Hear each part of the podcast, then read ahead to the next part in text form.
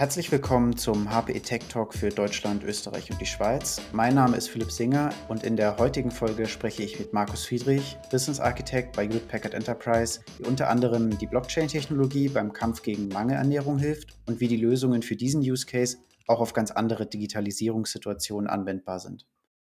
Herzlich willkommen, Markus. Schön, dass du heute da bist. Du warst ja schon mal mit einem ähnlichen Thema bei uns im Podcast. An alle, die jetzt zuhören, hört auf jeden Fall auch in die letzte Folge mit Markus rein. Die haben wir euch in den Shownotes auch verlinkt. Und heute wirst du uns ein Update geben und auch ein wenig genauer erklären können, mit wem ihr zusammenarbeitet und was ihr in dem Projekt genau macht. Ja, vielen Dank, Philipp. Schön, dass ich auch nochmal da sein darf. Wir hatten ja eben zu, zu dem Thema, wie du gerade schon gesagt hast, schon mal eine, eine Folge aufgenommen. Ähm, hat sich jetzt aber einiges getan. Ich kann jetzt auch über einiges mehr sprechen. Letztes Mal hatten wir es ja auch ein bisschen anonymisiert gelassen und darum freue ich mich jetzt da auch, ähm, ja, ein paar mehr Infos euch zu geben. Gut, Markus, dann lass uns erstmal ganz vorne anfangen. Mit welchen Herausforderungen oder welchem Problem ist denn die Global Alliance for Improved Nutrition oder kurz GAIN, über die du sicher gleich auch nochmal mehr erzählen wirst, auf HPE zugekommen? Genau, Gain ist nämlich eben dieser Kunde, dieser Partner, mit dem wir das Projekt jetzt schon seit ja, einiger Zeit verfolgen. Und ähm, Gain ist mit einer sehr spannenden, aber auch meiner Meinung nach sehr wichtigen Herausforderung ähm, an uns angetreten.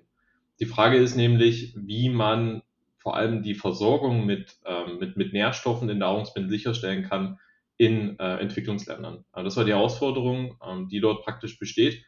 Und ähm, da habe ich auch direkt sehr, sehr viel darüber gelernt, weil ich nämlich zum Beispiel gar nicht wusste, dass eigentlich auch in, in so ziemlich allen Nahrungsmitteln ähm, Zusatzstoffe wie zum Beispiel Vitamine angereichert werden. Ähm, es ist einfach so, dass wir mit unserer Ernährung im 21. Jahrhundert uns eigentlich viel zu unausgewogen ernähren. Und das ist in allen Ländern dieser Welt so. Und was man deswegen macht, um jetzt die Bevölkerung nicht dazu zu zwingen, Tabletten zu schlucken, Tropfen zu nehmen, ähm, um eben diesen Mangelerscheinungen vorzubeugen, ist, dass man den Nahrungsmitteln, äh, Grundnahrungsmitteln, die eigentlich jede Person zu sich nimmt, äh, diese Vitamine zusetzt. Äh, so eine Mangelerscheinung von Vitaminen, das mag jetzt vielleicht erstmal trivial klingen, das kann aber sehr schwerwiegende und weitreichende Folgen haben. Wenn wir uns zum Beispiel nur Vitamin A anschauen, dann, dann ist es so, dass man bei Vitamin A-Mangel erblinden kann. Das kann zu Fehlgeburten führen, das kann zu Wachstumsstörungen bei Kindern führen. Also sehr verheerende Folgen. Ähm, das heißt, das ist definitiv nichts, was man irgendwie abtun sollte als etwas, äh, ja, was vielleicht so ein, die Kirsche auf dem Eis ist, sondern die Vitamine, die diesen Nahrungsmitteln zugesetzt werden, das ist elementar für eine, für eine gesunde Bevölkerung. Und ähm, zum Beispiel in Deutschland oder allgemein im Raum Deutschland, Österreich, Schweiz ähm, wird das eben auch gemacht, dass zum Beispiel Mehl oder, oder Milch, Vitamine wie eben Vitamin A zugesetzt werden, aber auch andere, ähm, andere Mineralien und, und Vitamine. Und wir das aber gar nicht mitbekommen. Das heißt, es gibt Gesetze dazu, dass die Nahrungsmittelproduzenten das eben machen müssen. Ähm, wie das dann genau funktioniert, das werden wir uns auch gleich im Folgenden mal ein bisschen anschauen, wenn wir in die Wertschöpfungskette im Allgemeinen reingehen. Ähm, aber das ist was, was, was wir gar nicht mitbekommen. Ähm, das heißt, wir profitieren einfach davon, dass diese Gesetze und Regularien bestehen und die Nahrungsmittelproduzenten das den Lebensmitteln zusetzen. Das gibt's auch in eigentlich den, den meisten Ländern dieser Welt, gibt solche Regularien. Ähm, es gibt aber Länder, in denen diese Regularien vielleicht nicht zu 100 Prozent umgesetzt werden. Und das ist dann wirklich eine, eine große Herausforderung. Und eins ist natürlich, dass die Lebensmittelproduzenten es einfach weglassen. Ähm, vielleicht auch aus, aus Unwissenheit, ähm, wie schwerwiegend diese Folgen sein können oder eben auch einfach um, um Kosten zu reduzieren. Ähm, man muss aber auf jeden Fall sagen, dass diese Gesetze dennoch bestehen. Das heißt, hier werden die dann einfach nicht eingehalten, um eben zum Beispiel Kosten zu senken. Das ist das eine. Und das andere ist, dass wenn man sich die Wertschöpfungskette ähm, zum Beispiel in, in Indien oder Bangladesch anschaut, dann ist es so, dass zum Beispiel für, für Nahrungsmittelöl in unserem Fall, ähm, dass dort auch noch ein Sekundärmarkt besteht wo ähm, diese, dieses Öl immer in großen Fässern auf Märkten angeboten wird und die, und die Bevölkerung sich das dann ähm, als selbst in Flaschen abfüllt. Und das ist natürlich ein unheimlich schwer zu regulierender Markt. Und da hat man auch die Herausforderung, dass überhaupt nicht nachvollziehbar ist, wo dieses Öl eigentlich herkommt, wie das produziert wurde und was für Inhaltsstoffe da drin sind. Das heißt, die Frage ist, wie können wir sicherstellen, dass das nicht mehr vorkommt und dass tatsächlich man nachvollziehen kann, wie ähm, jetzt in unserem Fall Vitamin A diesem Nahrungsmittelöl zugesetzt wird und wie können auch Daten dabei helfen, da eine, eine Durchgängigkeit zu erreichen. Denn es ist auch aktuell so, dass äh, es natürlich auch einen Prozess gibt, um das nachzuvollziehen. Das heißt, es gibt dort ähm, Inspektionen in den Fabriken, wo das Öl hergestellt wird, wo dann eben so, so ein Kontrolleur ähm, hingeht und das dann aber mit, mit Zettel und Stift nachvollzieht, in vielen Fällen. Es gibt natürlich auch schon, schon digitale Tools, die da eingesetzt werden, ähm, aber hier eben auch viele Medienbrüche ähm, in diesem ja, Datenerhebungsprozess vorliegen. Das heißt, es ist auch die Frage, wie kann ich eine Durchgängigkeit und eine Digitalisierung in diesem ähm, Prozess dann durchführen. Okay, sehr schön. Das hat uns, glaube ich, einen guten Überblick über die Situation gegeben. Das heißt, um die Ernährung zu verbessern, muss man wissen, wo was mit den Lebensmitteln passiert ist und wo unter Umständen auch Fehler passiert sind. Richtig? Genau. Um, um das zu wissen, muss man auch ein bisschen besser verstehen, wie die Wertschöpfungskette, Wertschöpfungskette eigentlich funktioniert. Man kann das eigentlich in, in drei große wichtige Teile einteilen. Das eine ist die Parteien, die diese Vitamine herstellen, diese, diese Zusätze, die ich jetzt im, Folgenden den, den Premix nennen werde, weil das einfach der, der Begriff ist, den, den wir in dem Kontext eigentlich am häufigsten verwenden. Also sorry hier schon mal für das Englisch. Aber dieser, dieser Premix, äh, der Name verrät es ja auch schon, vorgemixter Vitamine werden äh, in unserem Fall zum Beispiel von, von BASF oder DSM hergestellt und dann eben in diese Länder importiert, um dann dort dem Nahrungsmittel zugesetzt zu werden. Das heißt, das ist erstmal die erste Dimension. Man muss verstehen, wo diese Vitamine eigentlich hergestellt werden und in welcher Art und Weise sie hergestellt werden. Und hier fallen ja auch schon erste Daten an. Das heißt, man müsste hier einen Weg finden, um sich auch mit den, mit den Systemen der, dieser Produzenten äh, verbinden zu können. Ja, um diese Daten dann in unsere Datenplattform, eine Plattform, der man all diese Daten aggregieren kann, zu sammeln. Das ist das, das, das eine. Die zweite Dimension ist dann natürlich der Produzent der, der Nahrungsmittel. Das heißt, hier muss man verstehen, wie sieht dieser Produktionsprozess eigentlich aus? Wo kommen die Rohstoffe her? Wo kommt der Premix dann her? Hier kommt dann noch die erste Verbindung zu der, zu der ersten Dimension und unter welchen Bedingungen wird dann äh, das Öl in unserem Fall ähm, hergestellt. Es ist ja auch so, dass es natürlich viele verschiedene Vehikel für diese Anreicherung mit, mit, mit, mit Nährstoffen gibt. In unserem Fall beschränken wir uns erstmal auf das Nahrungsmittelöl, um erstmal auch, auch irgendwo anfangen zu können, was natürlich ein unheimlich komplexes Umfeld ist wo man nicht direkt ähm, alle diese, diese Nahrungsmittel angehen kann. Das heißt, wir fangen mit dem Nahrungsmittelöl an.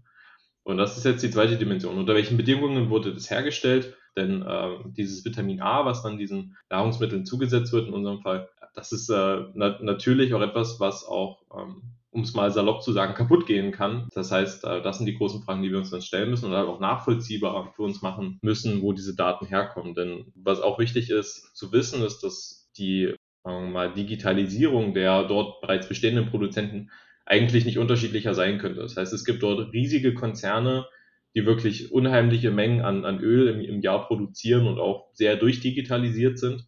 Das heißt, hier ist eher die Frage, wie können wir Zugriff auf die Systeme haben, die die Daten heute schon erheben. Aber da gibt es aber auch Produzenten, wo sehr viel noch mit Stift und Papier erfasst wird, wo es auch noch ein recht manueller Prozess ist.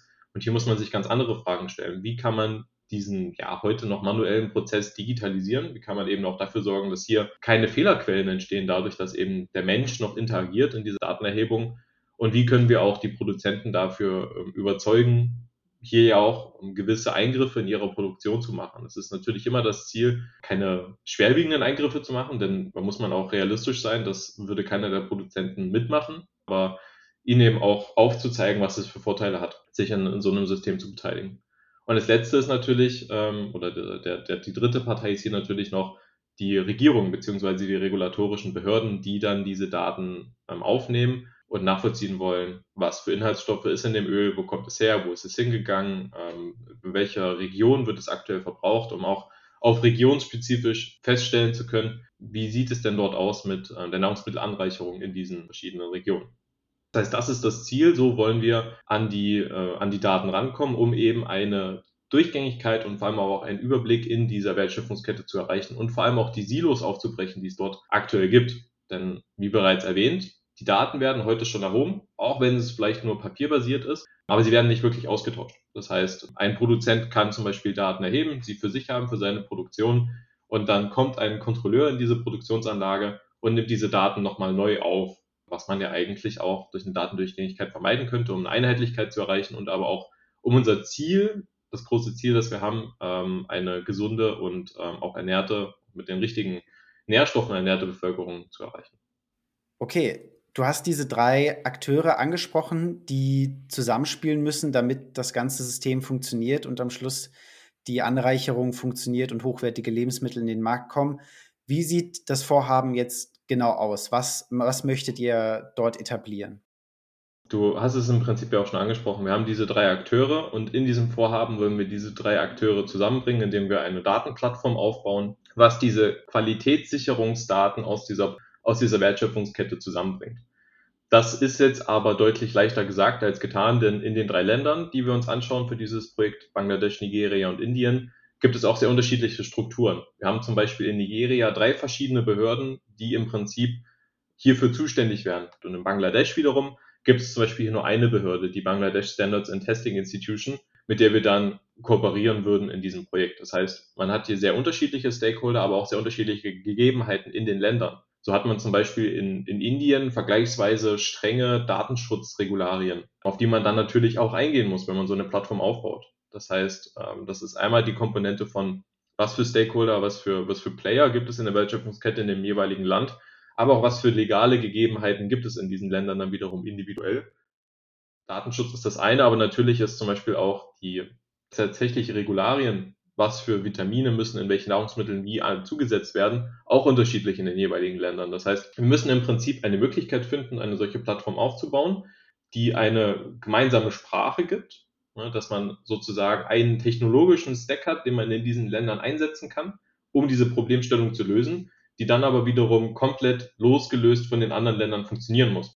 Und um das eben zu erreichen, haben wir uns erstmal überlegt, was für Funktionalitäten muss diese Plattform eigentlich mitbringen, um jetzt erstmal dort anzufangen, was, was müssen wir technologisch eigentlich lösen, um diese, diese Wertschöpfungskette, die dort eben vorliegt, ähm, zu unterstützen. Und das eine ist natürlich, dass wir die gesammelten Daten zusammenführen müssen. Dafür gibt es gesetzte Technologien, die in vielen anderen Use Cases schon eingesetzt werden. Das ist natürlich auch nicht einfach, sowas aufzubauen, aber ich denke, da gibt es viele Möglichkeiten, aus denen wir schöpfen können, um sowas aufzubauen. Das heißt, da würde ich erstmal einen, einen vorsichtigen Haken dahinter machen. Was man aber definitiv auch noch ähm, beachten muss, ist die Frage, wie komme ich eigentlich zu den Daten? Denn wenn ich so eine Datenplattform aufbaue, ähm, ist es ja häufig der Fall, dass ich als wer auch immer ich dann bin, Unternehmen, eine Behörde, wer auch immer, diese Daten kontrolliere. Hier sind wir aber in einem Szenario, dass wir den Datenownern, die in dem Fall dann zum Beispiel die äh, Produzenten sein könnten oder die, die Hersteller des, des Premixes, also der Vitamine, auch überzeugen müssen, dass sie sich an so einem System beteiligen. Denn es gibt zwar auch Gesetze, die sagen, ihr müsst die Nahrungsmittel anreichern, aber haben wir ja auch schon, schon gelernt, diese Gesetze werden nicht immer voll befolgt und der Prozess zum Nachvollziehen dieser dieser Behörde, diese äh, Fortification nennt man das in dem Fall dann, ja auch relativ komplex ist, mit vielen Medienbrüchen behaftet ist. Das heißt, wie können wir diese Produzenten nun davon überzeugen, daran teilzunehmen? Und hier war auch für uns die erste Entscheidung, wir wollen niemanden dazu zwingen, daran teilzunehmen, weil wir der Meinung sind, hier jetzt zu, zu zwingen, das hilft auch nicht wirklich der Datenqualität, sondern wirklich nachvollziehbar zu machen, was es für einen Mehrwert hat, diese Daten zu teilen. Denn was ich hier eigentlich mache, ist Daten verfügbar zu machen und diese Daten können die Produzenten natürlich auch für sich selbst einsetzen. Das ist das eine. Und die andere Dimension ist natürlich auch, dass das auch ein Differenzierungsfaktor für die Produzenten sein kann.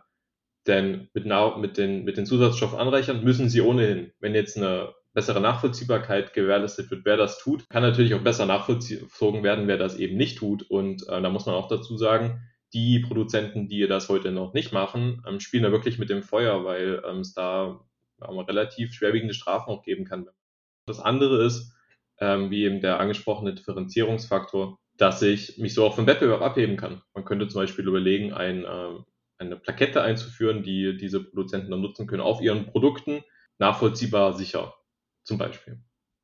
So, und das ist eben die, die, die eine Dimension, wie überzeugen wir sie durch, was wir ihnen, was wir ihnen sagen, wie wir sie, wie wir ihnen das Projekt vorstellen. Und das andere ist auch, wie können wir Technologien nutzen, um das für diese Produzenten attraktiver zu machen. Denn die nächste Dimension ist auch die Frage der, der Datensicherheit, aber auch der Data Sovereignty. Das heißt, wie kann ich als Produzent auch sicher sein, dass die Daten, die ich hier bereitstelle, auch nur für dieses Vorhaben genutzt werden und auch nur mit denen geteilt werden, mit denen ich diese Daten teilen möchte. Da gibt es natürlich Möglichkeiten, das zentralisiert irgendwie abzubilden, dass man sagt, man, man legt sich eine Liste an, in der, man muss jetzt mal vereinfacht zu formulieren, eine Liste an, in der formuliert ist, wer darf mit wem Daten austauschen, wofür sind diese Daten vorbestimmt und dass dann eben das System das so abbildet. Da müssen die Produzenten uns aber auch vertrauen, dass wir diese Liste nicht fälschen. Aber viel besser wäre es doch eigentlich, wenn wir auch technologisch beweisen können, dass das überhaupt nicht möglich ist, dass so etwas mit den Daten passiert. Und hierfür nutzen wir die von dir in der Intro angesprochene Blockchain-Technologie ein. Blockchain-Technologie äh, wird ja gerne auch mal zum Beispiel dann nur mit, mit Kryptowährungen assoziiert ähm, oder sagen wir mal mit schon sehr innovativen und interessanten Projektvorstellungen, die sich dann aber auch herausstellen, dass es zentralisiert vielleicht einfacher und schneller abzubilden ist. Das heißt, ich finde, bei dieser Technologie muss man sich immer die Frage stellen, bringt es hier einen tatsächlichen Mehrwert, was natürlich auch ein Mehraufwand für das Projektteam darstellt, so eine Technologie zu nutzen. Und in dem Fall haben wir, glaube ich, eine Art und Weise gefunden, wo ich immer sagen würde, das ist ein sehr sinnvoller Anwendungsfall für diese Technologie. Wir sind jetzt schon an, in der technischen Ebene. Wie sieht die Lösung nun konkret aus? Vielleicht kannst du auch mal ein Beispiel von einem Lebensmittel geben, das dann mit seinen Daten von Anfang bis Ende durch das System geleitet wird. Ja, sehr gerne. Ähm, nehmen wir einfach mal das, das Beispiel Nahrungsmittelöl, weil das eben genau das Lebensmittel ist, was wir uns, was wir uns anschauen wollen in dem Projekt, wie das mit verschiedenen Vitaminen und nehmen wir als Beispiel Vitamin A angereichert wird. Das heißt, das erste, was passieren würde, ist, dass man diesen Premix, das Vitamin an, an sich ähm, herstellt. Das äh, würde dann eben bei so einem Produzenten, der darauf spezialisiert ist, geschehen, der dann diese Produktionsdaten ja auch in seinen eigenen Systemen hat. Das heißt, hier würden eigentlich zwei Dinge passieren. In der physischen Welt stellen wir das Produkt her, diesen Premix, der dann abgepackt wird, ähm, wo dann in unserem Fall, so die Idee jedenfalls, auch ein QR-Code an der Verpackung angebracht wird, der dann uns eine Brücke gibt in die digitale Welt. Das heißt, was wir machen ist, wir senden erstmal die Daten dieser Produktion, das heißt, wann wurde es hergestellt, unter welchen Bedingungen. Es gibt dort auch verschiedene, auch hier schon, Qualitätssicherungsverfahren, die ähm, durchgeführt werden, um sicherzustellen, dass tatsächlich dieses, dieses Produkt, diese Vitamine beinhaltet, die man erwartet. Und diese, auch dieses Zertifikat, was dann erstellt wird, wird auch digitalisiert und weitergegeben. Das heißt, wir haben jetzt ne, auch diese Daten digitalisiert und senden sie erstmal an das System. Der QR-Code, der wiederum dann an der Packung angebracht ist, gibt uns dann immer wieder auch den Link zurück zu diesem digitalen Eintrag. Das heißt, was dann passiert ist, der, dieser Premix wird an die Produzenten, in, in, unserem Fall nehmen wir jetzt mal Bangladesch, geschickt, die es dort entgegennehmen und dann diesen QR-Code einscannen können. Also ihnen dann direkt ihre Ansicht im System darstellt, welche Informationen denn jetzt wichtig sind für diese Sendung, die sie bekommen haben. Das heißt, wenn wir hier auch diese Datendurchgängigkeit erreicht haben, dadurch, dass diese Daten ähm, im, im, im System auch angelegt sind, kann der Produzent die direkt nachvollziehen. Und auch wiederum in seinen Prozess dann wieder integrieren. Das heißt, was dann passiert ist, der, der Premix wird entgegengenommen, der Produzent ist schon dabei, ähm, fleißig sein Nahrungsmittelöl zu produzieren. Und während er das tut, entstehen natürlich viele, viele Datenpunkte. Was man natürlich jetzt machen kann, ist diese Daten, je nachdem wie digital dieser, dieser Produzent schon ist, ähm, auch während der Produktion zu erfassen und dann wiederum auch in das System zu überführen. Das heißt, ich kann dann hier auch nachvollziehen, so und so viele Liter des Öls wurden unter der Temperatur hergestellt, unter diesen Bedingungen, unter diesem Druck, etc., etc., diese Daten dann wiederum aufnehmen und auch wiederum dem, dem System zur Verfügung stellen. Und wenn er dann dazu kommt, den, den Premix, das heißt die Vitamine dem Öl zuzuführen, auch hier werden die Daten dann wiederum erhoben. Das heißt, wir haben hier während der Produktion inline eine Datenerhebung. Was dann passiert ist, dass der Produzent eine erste Probe nimmt des hergestellten Öls. Das heißt, wir haben zusätzlich vor Ort Analyse der Daten. Es wird eine Probe genommen, äh, die dann vor Ort auch analysiert wird und diese Daten wiederum auch dem System zugeführt werden. Das heißt, ich habe hier ähm, den ersten Eintrag, was für eine Konzentration an Vitamin habe ich es, unter welcher Temperatur. Da sind auch andere Informationen interessant, ähm, zum Beispiel die Lichtdurchlässigkeit des, des Öls, also im Prinzip dann die Farbe, die einem auch Aufschluss darüber gibt, was für eine Qualität dieses Öl hat und, viele andere Punkte, die dann interessant sind und auch wiederum dem System zur Verfügung gestellt werden. Und hier ist auch der, der spannende Punkt, dass über die Blockchain-Technologie der Produzent auch sagen kann, ich möchte diese Daten zum Beispiel mit BSTI, also der Behörde in Bangladesch, teilen, aber mit sonst niemandem. Hat aber zum Beispiel auch die Möglichkeit, wenn er zum Beispiel sagt, okay, ich habe hier ein Partnerunternehmen, für das diese Informationen auch interessant sind, auch über die gleiche Plattform die Daten bereitzustellen. Denn es ist ja eigentlich nur eine, eine Frage, wem gebe ich Zugang zu den zur Verfügung gestellten Daten. Das heißt, so wird der Produzent dann vorgehen, sein, sein Produkt fertigstellen, für den, für den Verkauf bereit machen.